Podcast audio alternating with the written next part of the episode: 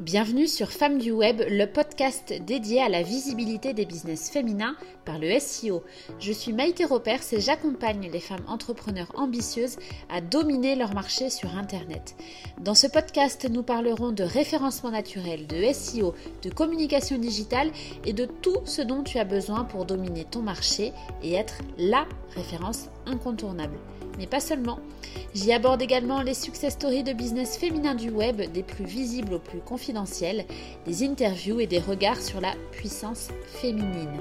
Je partage avec toi ma vision à part du web marketing ainsi que des échanges inspirants que ces femmes du web hors normes ont à te dévoiler. Bonjour et bienvenue dans ce nouvel épisode du podcast Femmes du Web. Aujourd'hui, j'ai le grand plaisir de te proposer l'interview d'Aline Bartoli.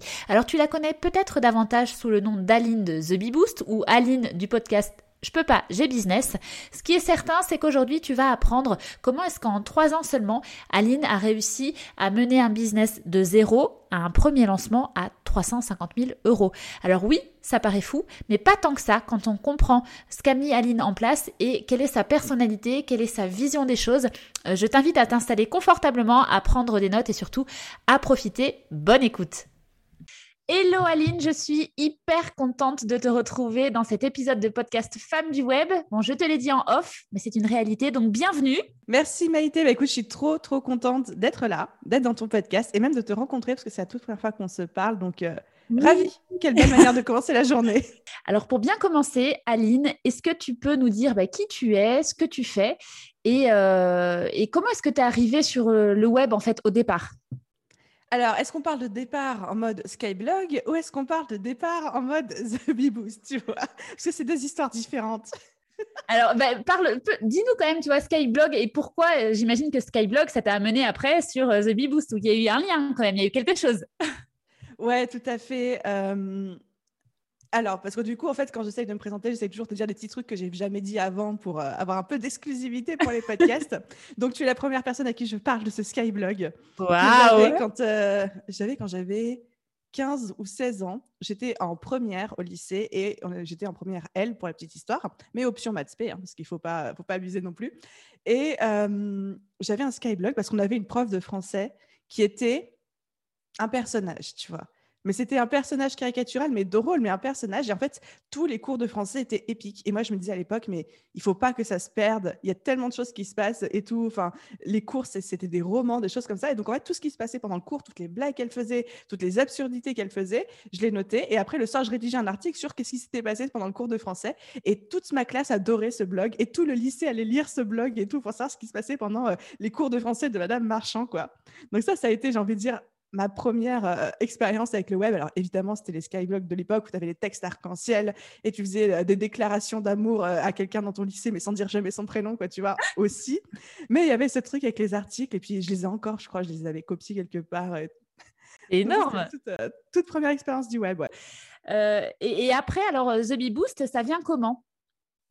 Bah, The Bee Boost est venu un petit peu sur la même volonté de partager qui était de. J'avais fait une formation à la Chambre des métiers quand j'étais photographe, retoucheuse photo, etc. Et je m'étais rendu compte qu'il n'y avait pas vraiment de, hum, concordance en fait entre la thématique de la formation qui était euh, mettre en place une stratégie digitale sur les réseaux sociaux, donc quelque part quelque chose d'assez avancé, surtout quand on s'adresse à un grand public euh, d'artisans, euh, de commerçants, etc. Et en même temps, les personnes qui étaient là, c'était des gens qui n'avaient même pas créé de compte Instagram, qui ne savaient pas se servir de Facebook, des choses comme ça. Et je me suis dit, c'est quand même ouf qu'il y ait un décalage aussi grand entre une thématique de formation et son public. Et j'ai l'impression qu'il manquait une étape, en fait, qu'il manquait ne serait-ce que le B à bas des réseaux sociaux. Et là, je me suis dit, je vais faire un truc que personne n'a fait, personne n'y a jamais pensé. Je vais ouvrir un blog et je vais parler des réseaux sociaux dessus, tu vois. Et, là, je dis toujours, mais fort heureusement, fort heureusement que j'ai pas fait de recherche, ni d'analyse de marché, ni d'études concurrentielles ou quoi, parce que là, je me serais genre dégonflé direct. Mais je pensais avoir eu l'idée révolutionnaire. Et en 24 heures, le blog est né avec trois articles dessus. J'ai commencé à poster une à deux fois par semaine, puis j'ai jamais arrêté depuis.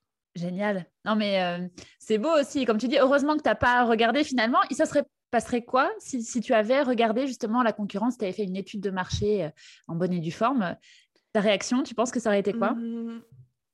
bah, Franchement, je sais pas. Je, je, ne peux pas dire que je l'aurais pas fait parce qu'à l'époque, c'était vraiment pour m'amuser. C'était euh, c'était même pas un side project, quoi. C'était un hobby, c'était une passion.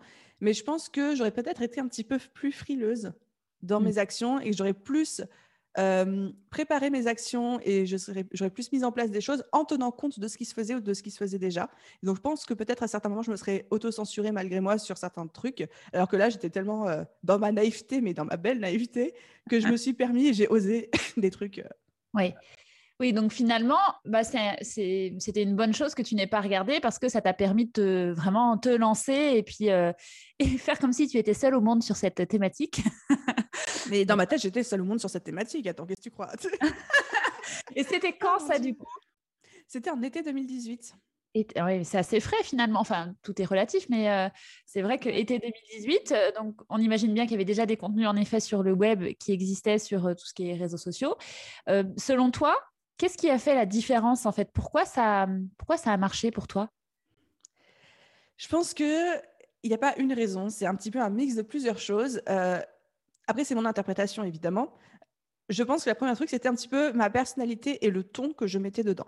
C'est-à-dire le, en mode un peu bonne humeur, euh, je mettais des blagues, des gifs de partout. euh, quand tu les aimais mes articles, enfin, c'était absolument pas rédigé pour le SEO. Je savais même pas ce que c'était le SEO à l'époque. J'ai rédigé juste des articles pour qu'ils soient instructifs et drôles en même temps. Donc ça, c'est la première chose. Deuxième chose, il n'y avait pas beaucoup de monde qui parlait d'administratif, de, micro-entreprise comme je je- je le faisais à l'époque. Donc ça s'est très vite démarqué. Et euh, troisième chose, dès le début, j'ai fait les choses à fond et super sérieusement. Je bossais, alors que j'avais un boulot à temps plein à côté, hein, mais je bossais minimum 3-4 heures par jour le soir. J'y passais quasiment toutes mes nuits, tous mes week-ends et tout. Et je pense que la charge de travail que j'ai mis dessus dès le début, sans jamais louper un jour, sans jamais faiblir, etc., ça a aussi bien joué. Ouais. C'était, passion pour toi dès, le début, à partir du moment où tu as créé ce site, euh, parce que pour y passer 3-4 heures par jour quand on est salarié, il y a quelque chose qui t'anime, tu vois. Donc, est-ce que c'est passion ou est-ce que c'était autre chose Tu avais partie de Alors, ta c'est- personnalité C'était passion. J'étais pas salariée, j'étais freelance à l'époque, mais j'étais en mission toute la journée chez mes clients. Euh, alors, il y avait passion, mais c'est aussi un trait de caractère que j'ai quand je me lance dans un nouveau projet. C'est genre ou tout ou rien. C'est un peu chasse d'eau, quoi, tu vois.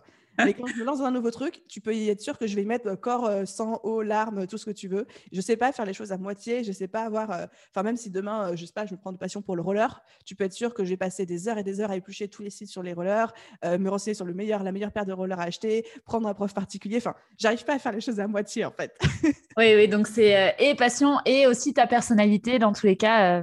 Euh. Je trouve ça très intéressant parce que ça fait partie des, des caractéristiques. Alors après, chaque entrepreneur est différente, mais euh, là, pour le coup, on comprend que bon, voilà, il y avait quand même cette, cette base-là et puis après la persévérance parce que sinon, tu fais pas ça, euh, bah, voilà, 3-4 heures par, euh, jour. Bon, Il faut quand même euh, une base de persévérance. Je t'ai pas demandé, Aline, mais hum, ça me fait penser comme ça. Si tu, veux, si tu devais nous décrire euh, ta personnalité en trois mots, qu'est-ce que tu dirais par exemple? Ah, c'est dur cet exercice, mon Dieu. Euh, C'est pas un piège, hein est-ce que, est que je peux avoir un mot compte double? Allez, vas-y, c'est autorisé. Non, je dirais genre bonne humeur, déjà. Première Ouais. chose. Euh, le deuxième, je dirais travail, parce que c'est une valeur très forte chez moi. Et le troisième, je dirais bienveillance. Ok. Bon, ça, je, je trouve ça toujours très, très intéressant de, de comprendre ce qui anime, et ce qui définit. Alors, c'est assez réducteur, hein, trois mots, mais comprendre qui tu es. Tu nous as pas dit, Aline, euh, aujourd'hui, qu'est-ce que tu proposes comme euh, service sur le web? Euh, Comment, à qui tu t'adresses Ce que tu proposes? Yes, alors aujourd'hui, je suis devenue coach business. Donc, mon boulot, c'est vraiment d'accompagner les entrepreneurs dans leur développement, que ce soit développement perso ou développement professionnel. Et du coup, pour ça, j'ai une tonne de contenu gratuit, dont un podcast qui s'appelle Je peux pas, j'ai business et euh, un énorme programme de formation en ligne sur quatre mois qui s'appelle la BSB Academy. Voilà, c'est mes deux gros piliers, on va dire. Ok. Donc, ton, ton rôle, du coup, c'est d'accompagner euh, les entrepreneurs à travers euh, ces, deux, ces deux modèles, en tout cas. Euh, Qu'est-ce que tu as testé, toi, aujourd'hui? Ou est-ce que tu peux nous expliquer, en fait, ton, ton système digital aujourd'hui Comment ça se constitue? Tu as un site, les réseaux, lesquels? Co- comment Et le podcast, évidemment. Tu peux nous faire un petit tour du propriétaire? Allez, petit tour du propriétaire. Donc, euh, il y a une très, très, très, très grosse base de contenu gratuit chez The Bee Boost. Donc, on a un site internet qui recentre un petit peu tout ça, mais il y a une chaîne YouTube, il y a le podcast, il y a un article de blog pour chaque vidéo et chaque podcast. Euh, en termes de réseaux sociaux, on a un Instagram, un Facebook, mais qui est plutôt un repartage de ce qui existe sur Instagram et des nouveaux contenus. Donc, ça, c'est entièrement automatisé. euh, limite, je m'en occupe pas. On a un Pinterest qui est un petit peu la plateforme historique chez The Beboost, qui est celle qui nous a fait décoller. Enfin, je dis nous parce que du coup, maintenant, c'est plus. Euh, pas parce que j'aime parler de moi à la deuxième personne du pluriel, mais parce qu'il y a d'autres personnes qui bossent avec moi aujourd'hui. Euh, qu'est-ce qu'il y a d'autre aussi? Euh, TikTok, ça a, été un... Enfin, ça a été un échec. Non, mais je ne me suis pas mis sérieusement. Twitter, j'ai très vite abandonné. LinkedIn, tu y es ou pas dessus? Franchement, j'ai essayé, mais j'accroche pas. Alors, ça, ça marche, hein, franchement, quand je poste, ça marche. Euh, les gens sont là, j'ai plein, de, enfin, j'ai plein de gens qui m'écrivent, mais, les pauvres, je, je m'y connecte une fois tous les dix jours, je réponds pas à mes messages, les gens vont dire, mais c'est quoi cette meuf? Non, franchement, j'accroche pas. LinkedIn, euh, c'est. C'est pas ce qui te fait plaisir Non, pas vraiment, non. J'ai, vraiment essayé, hein. je me suis mise sérieusement et tout, mais non. Est-ce que tu utilises euh, de la publicité, donc soit sur Insta, Facebook, YouTube Est-ce que tu, tu, es de la team ads? Ouais, depuis un peu moins d'un an maintenant. Donc en fait, pour restituer un petit peu, j'ai commencé à faire de la pub après un an à temps plein et quasiment deux ans d'existence de The Bee Boost. Donc il y avait déjà une très grosse communauté à l'époque. Et j'ai commencé à faire de la pub pour mon tout premier gros lancement, donc en septembre 2020. bon, je, je délègue, hein. moi j'y connais absolument rien en pub. J'ai tout délégué à un prestataire Enfin, il, va, me tirer les oreilles si je dis prestataire à un pote euh, qui s'occupe de ça pour moi. Mais ouais, aujourd'hui, il y a de la pub et il y a un sacré budget publicitaire qui tourne. Ouais. Tu as constaté une différence? Enfin, Est-ce que pour toi, euh, stratégiquement, la pub bah, te permet d'attirer des nouvelles personnes C'est sur du contenu gratuit que tu rediriges et puis après, euh, il y a une histoire de, de, tunnel de vente, comme on dit? Comment ça se passe? Comment est-ce que tu orientes la pub, toi? Alors, on a fait les choses un petit peu différemment. Euh, on a deux types de publicité qui tournent en ce moment. Il y a de la publicité vers un contenu gratuit, mais là, il n'y a pas du tout de tunnel de vente. Ça fait partie des petits trucs qu'il faut que j'optimise dans mon business. Euh, donc, sur, du, sur euh, des PDF, des choses comme ça. Et on a une autre partie du, budget publicitaire qui tourne sur un tripwire, donc une toute petite offre à 47 euros, qui est mon mmh. calendrier Instagram. Et la stratégie derrière ça, c'est de montrer à des gens pour un tout petit prix c'est quoi la qualité The Bee Boost, c'est quoi la qualité Aline, et donc ils achètent un petit produit, et du coup, ça nourrit ma liste email de gens qui sont déjà acheteurs chez, euh, chez nous. Oui, et donc après, c'est plus facile, entre guillemets, de, de reproposer un produit à quelqu'un qui est déjà convaincu et qui a déjà acheté chez toi. Mmh, Exactement. Exactement. Bah, c'est, le, principe de l'échantillon euh, Sephora. Hein, quand on te donne un petit échantillon de parfum pour que tu le testes. Sauf que moi, mon échantillon, il est à 47 euros. oui, mais c'est vrai, on comprend bien là, le, principe de l'échantillon. Je penserai à Sephora la prochaine fois. Euh, dis-moi, du coup, tu, disais là tout à l'heure que euh, là, tu n'es plus seule aujourd'hui sur, sur ton business. À partir de quand Est-ce que tu te souviens Quand est-ce que tu as délégué Et ça a été quoi la première presta que tu as délégué? Quel, quel, poste tu as délégué en premier? Alors, j'ai eu plein de tentatives de délégation qui, se sont, qui ont été plus ou moins euh, concluantes. On va dire que le vrai moment où j'ai commencé à déléguer de manière efficace, parce que moi aussi j'ai beaucoup appris, hein, parce que j'apprends lentement. Alors, une fois que j'ai compris les choses, j'ai compris, tu vois, mais j'apprends lentement. Euh, j'ai commencé à déléguer sérieusement en mars 2020, donc il y a à peine plus d'un an maintenant, quand j'ai recruté euh, Sonia, qui est maintenant mon bras droit, mais qui à l'époque était déjà, on l'appelait bras droit, mais elle avait plus des tâches opérationnelles là où maintenant elle est beaucoup plus sur la partie euh, stratégique et pilotage euh, avec moi. Euh, donc ouais, on a commencé comme ça. Et puis après, à partir de septembre 2020, donc le premier lancement, on a commencé à recruter d'autres postes qui sont surtout au niveau de la création de contenu, donc montage de podcasts, rédaction d'articles web, etc. Donc ce qui est hyper intéressant là, Aline, c'est que tu nous parles de, de ton lancement de septembre 2020 tu, ne pouvais pas avoir la garantie à ce moment-là que ça allait être un, succès. Et toi, tu prends quand même le parti de te dire, OK, à ce moment-là, euh, je délègue, je mise, j'investis sur, euh, sur d'autres prestataires. Euh, comment tu te sens à, ce moment-là? Est-ce que tu as peur? Enfin, qu'est-ce qui se passe en toi? Comment est-ce que tu le gères, ce truc-là? Mais je pense qu'on a toujours peur quand on délègue de deux choses principalement. C'est un, dans mon, sens, quand on délègue, c'est qu'on n'a jamais vraiment les sous pour le faire. Parce qu'on a justement on a besoin de récupérer du temps pour générer plus de chiffre d'affaires. Donc, c'est très, très rare d'avoir les finances avant de commencer à déléguer.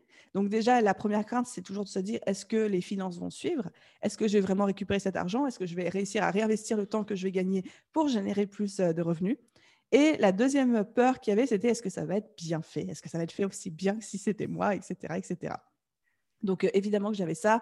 Je vais pas te mentir, hein, je l'ai encore aujourd'hui parce que je suis un peu une contrôle fric au niveau de la délégation. Et comment te dire c'est pas que j'ai envie que tout soit parfait, parce qu'en fait, euh, quand j'ai confiance, j'accepte qu'il y ait des erreurs, et si je sais que la personne les corrige derrière, etc. Mais euh, c'est compliqué d'avoir ma confiance. ça se mérite, ça se gagne. ouais, voilà, il faut faire tes preuves pendant longtemps avant que je te laisse en mode euh, quasi-autonomie, etc. Donc, ouais, ouais, il y a ces craintes, mais au bout d'un moment, la charge mentale que tu as, la charge de travail et même des fois les problèmes que tu as, tu peux plus les gérer tout seul. Donc, ouais, tu n'as même pas le choix. C'est mmh. genre, tu choisis entre deux problèmes, mais le moins grave étant de.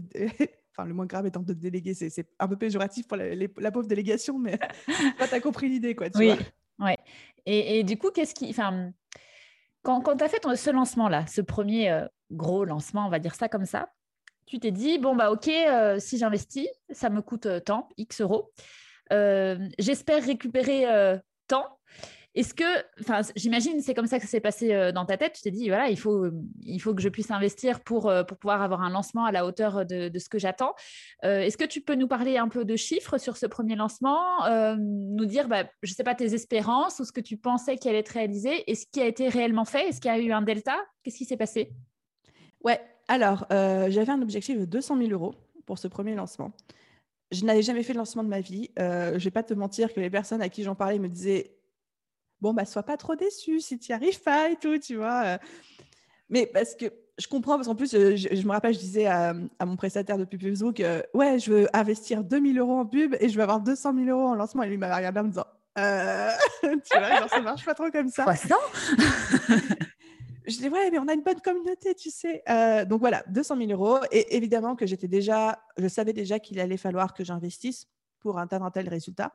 Après, moi, j'ai une règle d'or en business, c'est que je n'investis jamais de l'argent que je n'ai pas. C'est-à-dire que je suis toujours prête à, Je ne prends pas de risque financier, jamais, parce que ça me fait, ça me fait trop peur, en fait.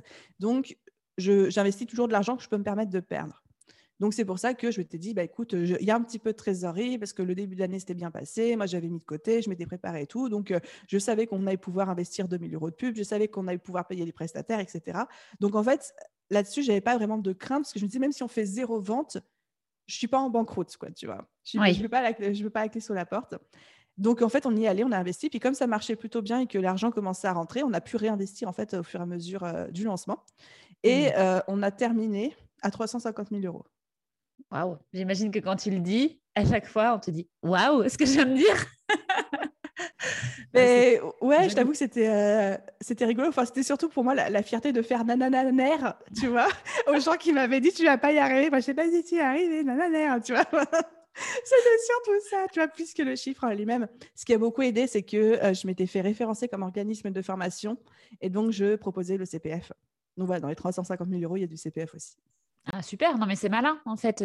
Tu avais pensé euh, à cette section-là avant ton avant ton lancement, donc euh, bah, j'imagine bravo parce que c'est un lancement euh, rondement mené pour le coup et c'est vrai qu'il détonne un petit peu quand même sur sur l'univers de l'infoprenariat. Il y a des succès, il y a des très jolis succès, mais c'est vrai que quand tu arrives et que tu dis bah je fais un lancement et je fais 350 000 euros, c'était mon premier lancement. Bon chapeau quoi. vraiment donc bon super. Aujourd'hui tu as relancé la BSB Academy, c'est ça? Ouais, il y a un mois, tout à fait. Ok. Ok. Tu es parti sur le même modèle, euh, publicité, puis j'imagine en plus là, il y avait quand même les recommandations, les témoignages et tout ça de, des personnes qui avaient déjà participé à la première session. Tu as, dupliqué le modèle ou est-ce que tu as changé des choses? Ben, on a dupliqué le modèle, on a changé deux, trois, mais c'est des détails. Hein. Tu vois, il y a des choses qu'on n'avait pas avant. Euh, je dis n'importe quoi, enfin, n'importe quoi du style. On avait un live chat sur la page de vente, chose qu'on n'avait pas au mois de septembre. Ah, bon, c'est pas ça qui a fait qu'on a eu euh, les résultats qu'on a eu, clairement, même si ça a forcément contribué. Mais oui, oui, on est reparti exactement sur le même business model. Les deux gros facteurs différents euh, qu'il y a eu, c'est que, un, la communauté a doublé entre septembre et avril, et que deux, comme effectivement j'avais déjà quatre mois de formation avec 200 élèves, ces 200 élèves, pendant quatre mois, ils ont communiqué, ils ont partagé leur expérience sur la formation, il y a eu des témoignages, des choses comme ça, ce qui faisait que les gens attendaient ce programme, là où avant, bah, le programme a débarqué un peu de nulle part parce qu'il n'existait pas encore. Quoi. Énorme. Non, non, mais génial. Et sur, ton, sur ton site internet, là, je vais te parler plutôt de référencement naturel, c'est pour savoir par curiosité, est-ce que tu, maintenant, tu disais au début, bah, tes articles, ils n'étaient pas forcément SEO friendly parce que tu ne savais pas, tu voulais partager avec le cœur, en fait. est-ce que tu es revenu après sur ces articles? Est-ce que le référencement naturel, c'est quelque chose, un axe sur lequel tu es attentive ou toujours pas particulièrement parce que pas besoin? Alors, si, j'ai fait gaffe. ça s'est passé en plusieurs temps quelques mois après mon lancement, j'ai commencé à découvrir le référencement naturel et je me suis dit, il y a peut-être un truc quand même à jouer parce que j'aime pas mettre mes œufs dans le même panier. Euh, Instagram, si demain je me fais supprimer mon compte, euh, même euh, pour une raison X ou Y, bah, je suis pas sûre de le récupérer. Donc, c'est bien d'avoir un peu de référencement naturel. Donc, à l'époque, j'avais fait des petites recherches, puis j'avais lu plein. J'avais fait comme d'hab. Hein. Je, je, vais sur Google, je tape SEO, puis je lis pendant trois jours tout ce qui me passe sous la main. Donc, comme ça, tu arrives à apprendre des choses et puis je le faisais moi-même. Donc, principalement sur les articles, euh, je vais être, enfin, j'utilisais Yoast et j'utilisais 1.fr.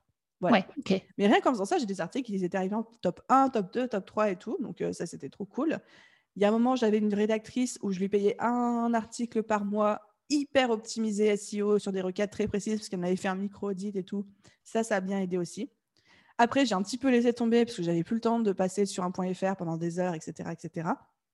Et là, depuis le mois de euh, novembre 2020, là, je délègue entièrement tous mes articles parce que j'ai plus le temps de les rédiger. Et à chaque fois, c'est auprès d'une rédactrice SEO qui, elle, fait extrêmement attention. Alors, je sais qu'il y a plein de trucs qui pourraient être optimisés sur mon site parce qu'il euh, il n'a jamais été construit pour le SEO. Et même tous les anciens articles qui tournent encore, il n'y a pas de SEO dessus. Un jour, quand j'aurai le temps, ah on fera une repasse dessus pour optimiser. Mais euh, voilà, c'est partie des, des nombreuses choses à faire. Oui, oui, il y a plein, Non, mais déjà, euh, en tout cas, sur, sur tes nouveaux articles, ou voilà, tu, tu, mets déjà des actions en place, en effet, pour, euh, comme tu dis, pour pas avoir tous les œufs dans le même panier. Euh, est-ce que tu fais du référencement aussi pour ta chaîne YouTube ou, ou pas particulièrement non plus sur le même modèle que, que ton Alors site? non, parce que clairement, j'y connais rien sur YouTube, tu vois. Enfin, je, mais, je manque beaucoup de techniques. Ça fait partie des trucs qui m'intéressent, mais je suis aussi de la team en disant c'est quoi le 80-20, tu vois? Où sont mm. les 20% d'efforts qui vont rapporter 80% de résultats? Aujourd'hui, c'est le podcast pour nous. Donc, je mets tous mes efforts de référencement dans le podcast. Je maîtrise l'algorithme du podcast. Et puis, YouTube, tu vois, je me plains pas. Tu vois, il y a 3000 abonnés sur la chaîne. C'est quand même super, etc. Mais clairement, je suis la pire utilisatrice de YouTube, quoi. du monde entier. Carrément, du monde entier ça me rapporte un client ou deux sur un, sur un malentendu, puis c'est bon, quoi, tu vois. Non, non, mais après, ça se comprend. Puis si ton écosystème fonctionne euh, comme ça, comme tu dis, on ne peut pas être non plus partout à la fois. Il faut euh, mener des actions 20-80, euh, quoi.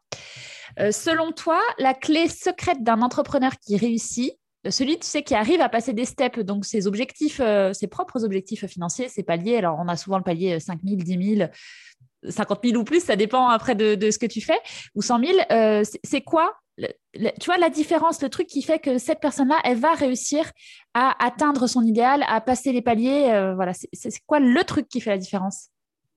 Je pense qu'il y a plein de trucs qui, euh, qui se mélangent forcément. Euh, on aimerait pouvoir expliquer la réussite en un mot, mais je ne suis pas encore arrivée. je vois deux choses. La première, c'est le fait de faire les choses par passion, mais pas de prendre les choses trop à cœur et pas de se prendre trop au sérieux. en fait, je trouve que c'est quand le truc, on le prend trop au sérieux, qu'on en fait tout un plat en fait, et qu'on s'auto-sabote, qu'on peut facilement être immobilisé, on peut prendre peur, etc. VS quelqu'un qui fait les choses, mais sans y mettre ni trop d'ego, ni même trop de, de drama, tu vois. Là, bah, il y a beaucoup moins de difficultés à passer les paliers, les moments difficiles. Donc, et la deuxième chose, mais qui est directement reliée à celle-ci, c'est l'état d'esprit, le fameux mindset c'est ça joue tellement en fait, ça joue tellement de la manière dont on aborde les difficultés, dont on aborde les problèmes, dont on aborde les objectifs. Enfin. Toi, tu as fait un travail euh, mindset, entre guillemets, ou dev perso, après tu l'appelles euh, comme tu veux, euh, entre le moment où tu as commencé The Bee Boost et aujourd'hui, est-ce que c'est quelque chose que tu travailles justement, j'imagine, puisque tu, tu décèles que c'est une clé? Bah, c'est ça qui est curieux. J'ai pas fait un travail consciemment dessus. Je me suis pas dit, je suis entrepreneur, je dois travailler mon mindset, je vais me faire accompagner ou je vais faire ci ou je vais faire ça. Euh, j'ai déjà, j'ai grandi dans un environnement où le développement personnel c'était très à la mode dans ma famille, avant même que ce soit à la mode à la Fnac, quoi, tu vois. Enfin, ma grand-mère, elle m'envoyait des PowerPoint entiers euh, sur le sujet. Moi, j'avais 9 ans, je savais même pas ce que c'était, quoi, tu vois. Enfin, pourquoi elle me parle, mamie, tu vois? Mais euh, donc j'ai un peu déjà grandi là-dessus, mais surtout après quand j'ai entamé ma formation de coach pour, bah, pour avoir plus de légitimité pour moi-même dans mes accompagnements à moi, forcément, on te fait travailler ton mindset. Donc, en fait, il y a eu un énorme travail de développement personnel fait sur moi, même avec les lectures et tout, ces deux dernières années, mais qui n'a pas été initié parce que je me suis dit, il faut que je travaille mon, mon développement personnel, tu vois. Ouais. Mais avec le recul, je me dis, ça m'a tellement, tellement, tellement aidé. Oui, c'était cohérent en fait. Enfin, c'est logique après euh, euh, aussi, en plus avec ta manière de penser. Tu, tu parlais de livres. Euh, est-ce que tu aurais euh, un livre, tu vois, ton livre favori où tu dis il faut que tous les entrepreneurs qui ont envie de réussir puissent lire ce livre? Est-ce que tu en as un? Alors, il y en a un qui, moi, m'a changé la vie. Après, je mets toujours ça en perspective, en mode, je pense qu'il y a des livres qui changent notre vie à un moment donné, parce que c'était le bon livre au bon moment, dans le bon contexte. Et que si aujourd'hui je le relisais, ça se trouve, il me plairait plus du tout. Euh, ce livre, c'est le fameux Comment se faire des amis de Dale Carnegie. Carnegie Je sais jamais comment on dit son truc, mais bref. Tu vois non, mais on a compris. voilà. Et en fait, ce livre, j'ai retenu une chose, une phrase, c'est que euh, pour que les gens nous aiment, il faut les faire parler d'eux.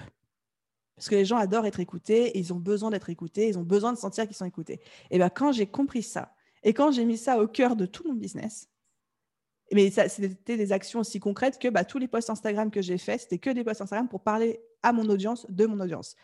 On va dire jusqu'à mes 10, 12 000 premiers abonnés, je parlais jamais de moi. Et c'est que quand les gens ont commencé à me dire, mais parle-nous de toi, Aline, on veut savoir bah, comment tu as fait pour en arriver là et des choses comme ça, que là, j'ai commencé à parler euh, de ma personne. Mais au début, je parlais que des gens que des autres. Quand je rencontrais des gens, je parlais jamais de moi, je leur posais que des questions sur eux, etc. Et ça marchait trop bien. Et je me suis dit, mais c'est du génie ce truc-là, tu vois. c'est ton tips euh, qui, a changé la donne, en fait. Et ok, donc oui, oui, ce livre, euh, pour celles qui ne connaissent pas, eh allez voir, on le trouve partout, il est best-seller. Euh, donc, comment se faire des amis. Ok, super. Est-ce que tu pourrais nous donner ton conseil qui permet à un entrepreneur de dépasser la peur de communiquer autour de ses offres? Tu sais, ce qui, ce qui bloque là, euh, ce qui fait qu'on euh, n'arrive pas, n'arrive pas à, communiquer comme on voudrait pour parler de ses offres ben, je pense que justement, le, problème, il se situe dans le comme on voudrait, parce qu'on a cette sensation où, encore une fois, on se fait une montagne de pas grand-chose, que si on ne trouve pas la bonne phrase, ça ne marchera pas, mais qu'au contraire, si on trouve la bonne phrase, ça va être une phrase magique qui va faire que les gens automatiquement vont avoir envie d'acheter. Ça, ça n'existe pas il n'y a pas de bonne, enfin, si, il y a de mauvaises manières de présenter une offre, mais il n'y a pas une bonne manière magique de présenter une offre qui va faire que ça va fonctionner. Et à l'inverse, il n'y a pas une mauvaise manière de faire qui, si vous dites le mauvais mot au mauvais moment, c'est ruiné, c'est la fin de votre business et vous n'allez jamais y arriver. Je pense que c'est comme on dit, il faut juste apprendre à en parler et il faut juste se lancer. Et de toute façon, ce qui va fonctionner, ce n'est pas le fait de parler de ses offres, c'est la répétition. Et donc, on peut répéter de manière maladroite un millier de fois et arriver à vendre, mais on peut aussi dire la phrase magique parfaite, mais comme on l'aura dit qu'une fois, personne ne l'aura entendu, et là, ça ne se vendra pas. Donc, je dis toujours à mes élèves, ce qui fait que vos offres se vendent, ce n'est pas vos offres, mais c'est votre communication et votre marketing. Waouh, j'adore parce que euh, pour moi, c'est une réalité aussi. Donc, euh, je ne peux qu'approuver ce, que tu, ce que tu dis, mais c'est vrai. Euh, c'est... Donc, j'espère que, que les personnes qui écoutent là et qui se disent Ah, mais en fait, j'ai quand même peur, moi, de... j'ai peur de rabâcher la même chose, j'ai peur de saouler mon audience, j'ai peur, peur, peur, peur, peur. Non, il faut y aller et, et, c'est vrai que ça fait toute la différence. Dernière question pour toi, Aline. Comment est-ce que toi, tu vois ton business dans cinq ans? Est-ce que tu arrives à avoir un, plan qui va jusqu'à cinq ans ou alors tu es davantage à avoir une vision à un an, à deux ans? Comment est-ce que tu te positionnes par rapport, euh, par rapport à ça? Bah, Écoute, c'est une très bonne question. Quand je l'ai reçue, j'étais pas très à l'aise parce que j'avais une vision à cinq ans, mais et je, ne, je suis très loin de m'en plaindre. Je l'ai déjà atteinte, tu vois. Je l'ai atteinte en un an, ma vision à 5 ans. Donc là, je suis en mode, bon, bah, qu'est-ce que je fais maintenant? Donc, je suis en train de chercher un petit peu dans ma tête ce que j'ai envie de développer. J'ai des idées, j'ai des pistes. Je ne peux pas te dresser un portrait précis, mais j'ai vraiment très envie de développer bah, The Big Boost, déjà, forcément. Puis tout l'aspect aussi présentiel, de concrétiser un petit peu plus les choses et de sortir de l'infoprenariat pour aller plus vers l'entrepreneuriat. Ah, ok. Je ne peux pas te donner d'exemples hyper précis parce qu'encore une fois, il y a plein d'idées, mais j'ai pas encore arrêté mon choix. Mais ça va se diriger vers un truc. Enfin, pour moi, ce qu'on a fait là, c'était juste la première marche du palier, quoi. Ah, génial. Donc c'est intéressant, ça te montre du coup, ben voilà, il faut réactualiser euh, les objectifs, se rendre compte que voilà, un objectif que tu avais en cinq ans, en fait, tu l'as atteint en quelques mois. Bah, c'est génial, ça veut dire que tu en as encore, encore ah sous bah, le pied. Pas, hein. Ah oui, oui j'imagine bien, il y en a encore, euh, il y en a encore sous le pied. Bon, super. Est-ce qu'il y a un mot de la fin, quelque chose que tu as envie de partager, de dire ici euh, aux, bah, aux, femmes entrepreneurs qui, qui, écoutent cet épisode pour peut-être, je sais pas, les encourager ou, ou leur montrer que c'est possible justement de réussir sur le web? Ouais, je pense que c'est un petit peu un récap de ce qu'on a dit, mais que la palme d'or et la palme de, du succès, elle vient pas aux meilleurs, elle vient pas aux plus talentueux, elle vient pas non plus à ceux qui ont les meilleures idées au meilleur moment, elle vient à celles qui ont de la persévérance et qui travaillent. Et je pense que quand on a compris ça et quand on est prêt à faire le taf et à attendre les résultats, etc., on, se démarque déjà de 95% des personnes qui sont là parce qu'il y a des gens qui arrivent très vite mais qui disparaissent tout aussi vite. On en parlait tout à l'heure. Il y a des personnes qui euh, font du très bon boulot mais qui le font tellement vite qu'après, ils partent en burn-out. Puis quand tu es en burn-out pendant un an, vas-y pour te remettre en salle après. Donc, euh, allez-y tranquillement à votre rythme, mais allez-y en mode bulldozer, c'est-à-dire on met la machine en route et on s'arrête plus jamais. quoi. Bon, génial. Le bulldozer est lancé. Aline, merci beaucoup d'avoir participé à cet épisode de podcast. Je mets tes coordonnées évidemment dans la description pour que les personnes puissent te retrouver. Tu nous redonnes quand même le nom de ton compte Insta?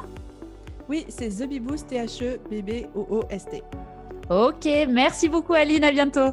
Merci Maïté, c'était un plaisir.